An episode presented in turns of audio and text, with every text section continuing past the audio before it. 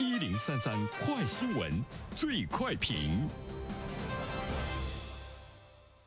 焦点事件快速点评，这一时段我们来关注。随着国内部分区域出现零星疫情，多地倡议就地过年。二零二一年铁路春运节前车票的预售较往年同期下降近六成，机票整体平均价格七百元，与常年同期相比呈现下降趋势，降低超百分之十五。部分机票票价低于高铁二等座的票价。那么对此，我们有请本台评论员袁生听听他的看法。你好，安然。呃，现在呢，我们看到呢，这个价格呢是在持续的下降啊，无论呢是机票还是呢呃火车票，呃机票呢下降的是更离谱哈，比如说北京到杭州是九十二元，杭州广州之间呢是一百元，广州到北京呢是一百八十元，真的是白菜价，就是这样的价格，觉得对于大多数人来说都有着非常强烈的吸引力啊。但是我们怎么看这件事儿？如果呢是在以前的这个春运期间，机票啊、火车票啊，它是随行就市的，会不停的上涨，而且呢是一票难求。呃，今年之所以呢下降的幅度这么大，是因为有很多的朋友响应了国家的这个号召，非必要不返乡。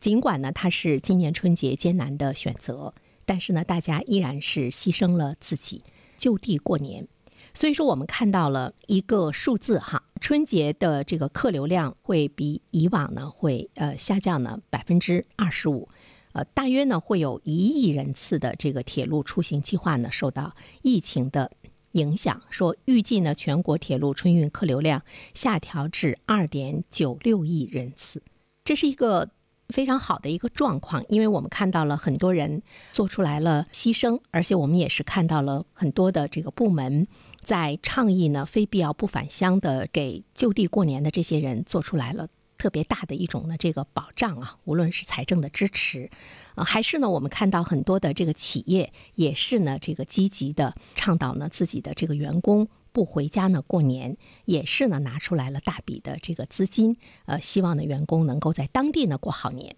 但是我们却看到的另外一方呢，就是出行的这个价格的大幅度的这个打折，它依然会对人们有着非常强烈的吸引力啊。比如说我刚才说到的这个价格，呃，成都到杭州九十五元，广州到上海一百四十九元，会出现这样便宜的价格的时候，我相信很多人呢都会心动。现在呢，在我们整个疫情的预防期间，呃，比如说对于一些低风险的这个地区，相对比来说呢，要求呢不像呢中风险啊、重风险地区对来的人和走的人要求的会是那么的严格。我在想一个问题，就是这么大的一个折扣，它会不会呢对有一些人有着吸引力？完了，大家呢在犹豫不决、在艰难选择的过程中，他会想说：哎，我是不是可以出去一下？因为太便宜了，太省钱了。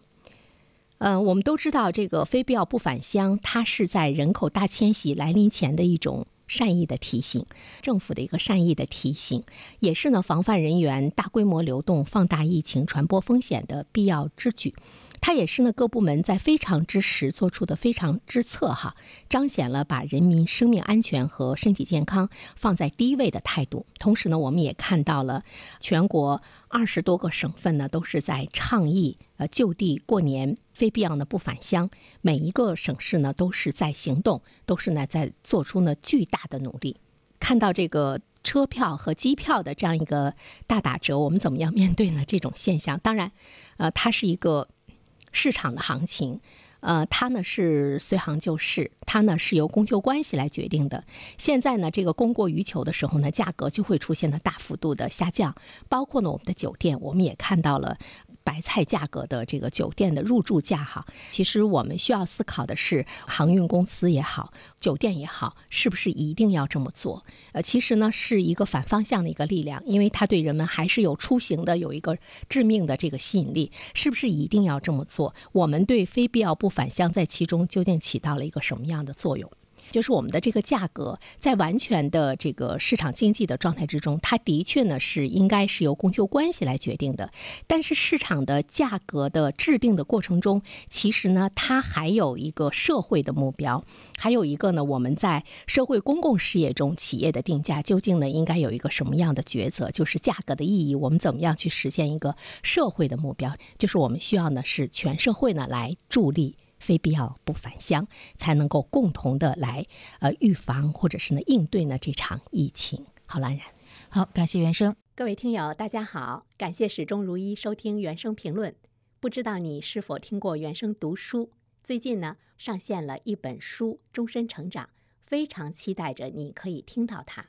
终身成长》这本书很有名气啊，它坐镇亚马逊心理类畅销榜已经有十年的时间。这本书呢是向我们讲述思维模式会对我们的行为方式产生深远的影响。可以决定我们成为什么样的人，它颠覆了传统成功学的观念。